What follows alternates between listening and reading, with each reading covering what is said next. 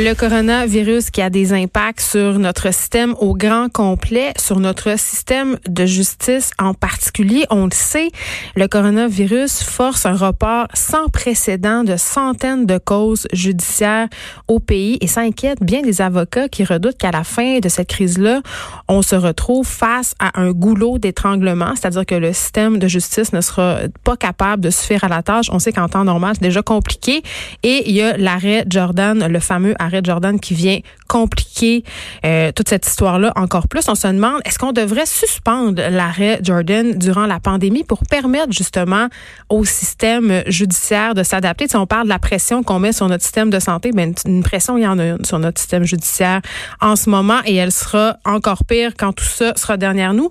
J'en parle tout de suite avec le sénateur Pierre-Hugues Boisvenu. Bonjour, Monsieur Boisvenu. Madame Peterson, bonne journée. Surtout bonne journée à tous les gens qui nous écoutent à votre radio qui sont confinés euh, chez eux, on l'espère. Monsieur, oui, bien sûr. Monsieur Boisvenu, euh, juste on se fait un petit rappel euh, à propos de l'arrêt Jordan. Qu'est-ce que c'est exactement? Bon, l'arrêt Jordan, c'est une décision de la Cour suprême, donc c'est une décision qui, est obligatoirement suivie par tous les tribunaux canadiens. Hmm.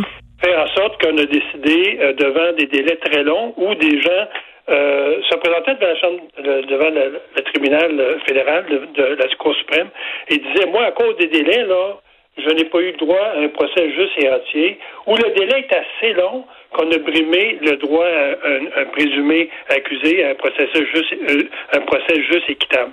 Donc, la Cour a dit, OK, là, c'est assez.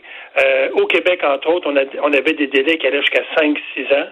Euh, des délais les plus courts étaient dans les maritimes qui correspondaient à peu près à la décision de la Cour suprême. Et l'arrêt Jordan est de dire dans les cas de cause au civil, mm.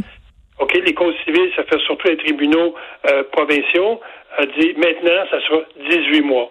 En dedans 18 mois, vous devez avoir terminé votre procès, sinon euh, le procès ou les, procédures feront en sorte que la personne sera libérée.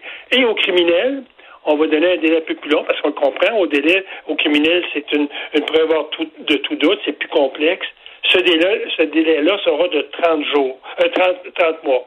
Et on a vu au Québec, on a vu là au Canada, des criminels qui avaient assassiné une personne, qui ont été libérés euh, sans aucune autre procédure parce que euh, le délai avait, avait oui, Monsieur Boisvenu, on, on, a vu des criminels, on a vu des gens euh, qui étaient impliqués dans des scandales de fraude. Tu sais parce que en fait l'arrêt Jordan, ça a été mis sur place pour un peu éliminer la complaisance de la cour par rapport au délai, parce qu'à un moment donné, on n'en finissait plus de finir, comme on dit, mais ça donne lieu justement à des situations aberrantes comme celle que vous que vous venez de nommer. Là en ce moment, là, dans notre système de justice, euh, tout est entre guillemets euh, à l'arrêt. Hein? Euh, ce qu'on fait au Québec, c'est le cas aussi en Ontario, on priorise les causes qui sont urgentes, les causes aussi où il y a des accusés qui sont en détention, les procès devant jury, il y en a plus parce que bon, la distanciation sociale, là, tout ça, toutes ces mesures-là, je les comprends, elles ont été mises en place pour protéger le public, mais au bout de tout ça, ça risque de causer un énorme retard et de jeter, euh, en guillemets, de mettre du plomb dans l'aile à un système de justice qui en a déjà beaucoup. Là. Et ça va affecter particulièrement le Québec. Pourquoi? Pourquoi, oui? Parce que, je l'ai dit d'entrée de jeu, le Québec, lorsqu'on a... Euh, euh, vous savez, le Sénat, en 2016, on avait fait une étude, le Comité des affaires juridiques, sur la cause des délais au Canada. Et on a, on a remis au gouvernement canadien à l'époque un rapport volumineux pour dire voici, il y a à peu près une quarantaine de causes. Et on avait émis aussi des recommandations. Le Québec se situait au dernier en termes de délai. C'était le plus, je dirais, le plus euh, indiscipliné de, la, de, de, tous les, de toutes les provinces. Et cette culture de la remise des procès était au Québec, dans le fond, là, euh, presque une habitude. Et le Québec était à 60 mois la moyenne d'un procès au criminel.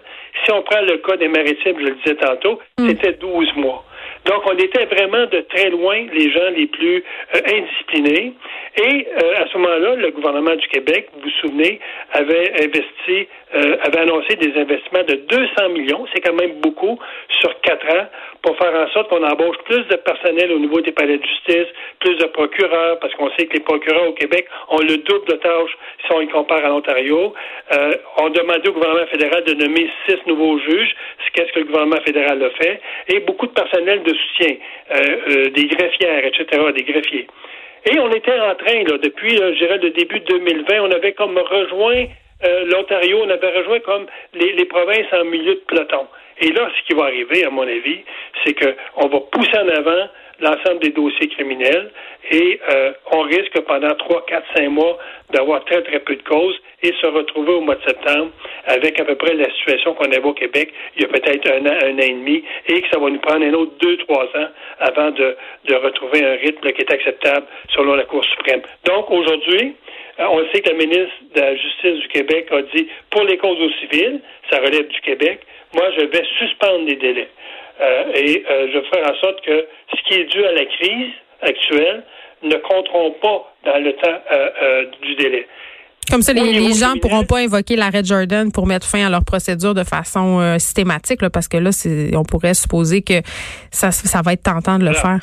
Voilà, le Québec a signé un décret il y a, il y a une mm. dizaine de jours à cet effet-là. Maintenant, les causes les plus, je dirais, difficiles au niveau des victimes de criminels, c'est mm. les causes aux criminels.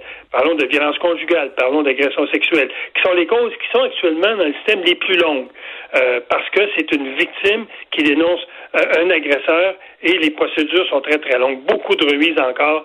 Donc, on a encore des gros, gros problèmes à ce niveau-là. Et là, euh, c'est au ministre de la Justice fédérale, M. Lametti, de dire qu'est-ce que je fais avec ça. Mais vous l'avez interpellé, d'ailleurs. Ça a été quoi sa réponse? Parce que vous proposez carrément de le suspendre, l'arrêt Jordan. Je n'ai eu aucune réponse du ministre parce que ma réponse, ma, question était très très claire. Est-ce que vous allez faire comme votre collègue du Québec de demander que le temps dû à la crise ne soit pas compté dans le dans le décompte et de demander à la Cour suprême? Ce qui est important, c'est de retourner à la Cour suprême euh, et la Cour suprême peut émettre des avis rapides sur des dossiers mm. urgents.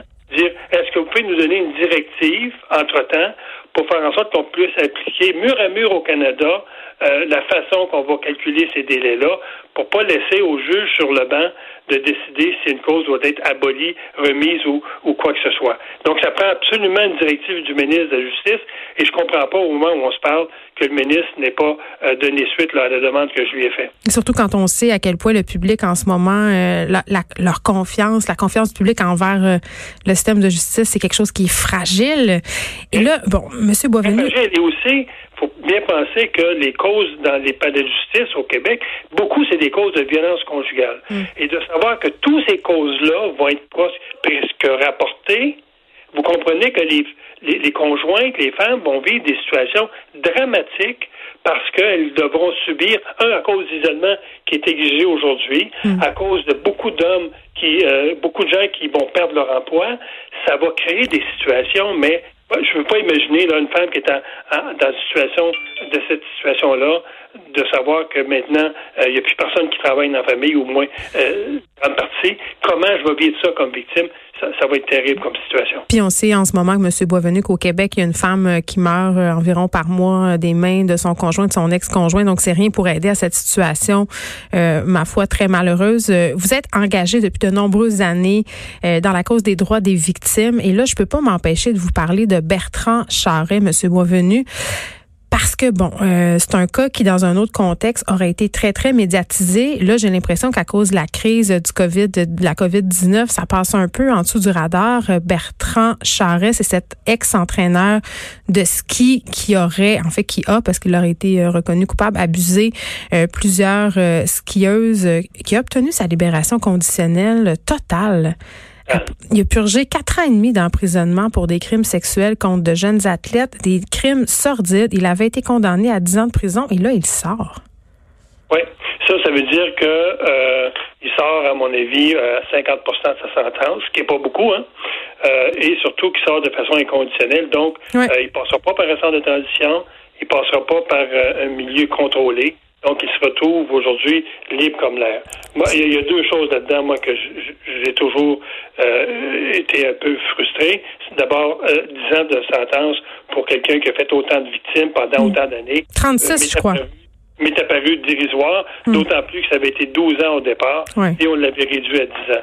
Donc, ça veut dire encore aujourd'hui que ce type de criminel-là, euh, on est encore très, euh, je dirais, on est, le système est encore assez laxiste pour donner des sentences exemplaires. Euh, c'était des jeunes filles entre 14, 15, 16 ans. Donc, une fille qui était prisonnière de cet homme-là, euh, qui ont vécu ça pendant des années. Lui qui fasse quatre ans et demi plus les deux ans, je pense, qu'il a fait euh, pendant en attente de son procès, ce qui fait à peu près six ans. Hmm. Moi, je trouve que la, justice est très, très clémente. Et je suis convaincu là euh, que les victimes aujourd'hui doivent se sentir un peu, je dirais, euh, un peu délaissées parce que c'est elles qui ont eu à subir la dénonciation, hein, euh, parce qu'elles devaient témoigner, euh, et de voir que quatre ans et demi après, il sort de prison euh, tout à fait libre, ça doit être assez frustrant. Et quand on parle d'une libération conditionnelle totale qui a été octroyée à Bertrand Charret, c'est parce qu'on estime que son risque de récidive est nul? Exactement. J'ai de la misère à croire ça, moi, quand tu as agressé 36, euh, je pense que c'est quelque chose comme ça, là, 36 euh, athlètes. Là, il y a une feuille de route assez impressionnante. Ce qu'on lui reprochait aussi, euh, c'est très, très grave. Là, on parle d'une emprise sexuelle, d'une emprise financière, d'une emprise morale sur ces jeunes filles-là, sur leur famille. Ben, je ne veux pas ramener inutilement le dossier Galliès sur, euh, sur, dans notre entrevue, mais souvenez-vous euh, qu'en 2018, le vérificateur général du Canada avait fait une, une étude approfondie euh, des, des dossiers de la Commission de libération conditionnelle et il y, avait deux conclusions qui m'étaient apparues, assez inquiétantes. Mm. Un, c'est que l'analyse du risque qui est fait à la commission sont, sont, sont très, très faibles. Même, on y observe beaucoup de lacunes. Et les, les suivis dans la collectivité également. Donc, euh, quand on libère des gens comme Galliès, euh, qui, hmm. qui, commettent un, un Qui a tué Marilyn Lévesque euh, dans une chambre d'hôtel de Québec il y a peu ce qui m'amène à dire qu'effectivement, et, tous les changements qu'il y a eu à la commission depuis quand même euh, l'arrivée des libéraux, on a, où on a congédié 16 euh, commissaires d'expérience sur 18 pour les remplacer par des, des gens qui avaient presque aucune, aucune expérience, mais je pense que ce type d'analyse-là correspond à la compétence des gens qui, euh, qui les font. Hmm. Pierre-Yves Boisvenu, sénateur, euh, qui propose de suspendre l'arrêt Jordan le temps que dure euh, cette crise du coronavirus. Merci de nous avoir parlé. Oui, et ce que j'ai demandé également au ministre, hmm. c'est de faire en sorte que les dossiers de violence conjugale soient priorisés dans nos cours euh, criminels et qu'on n'attende pas lorsque des causes, des, accusations qui sont déposées, qu'on n'attende pas la fin de la, crise pour écouter ces causes-là, même devant le juge seulement s'il le faut. Moi, j'avais l'impression qu'il y avait une volonté euh, politique plus forte euh, d'entendre la voix des victimes et même de créer des tribunaux spécialisés dans les causes d'agression sexuelle et de violence conjugale. J'espère que la crise de la COVID-19 ne va pas éclipser toute cette bonne Merci beaucoup. Ça fait plaisir. Bonne journée.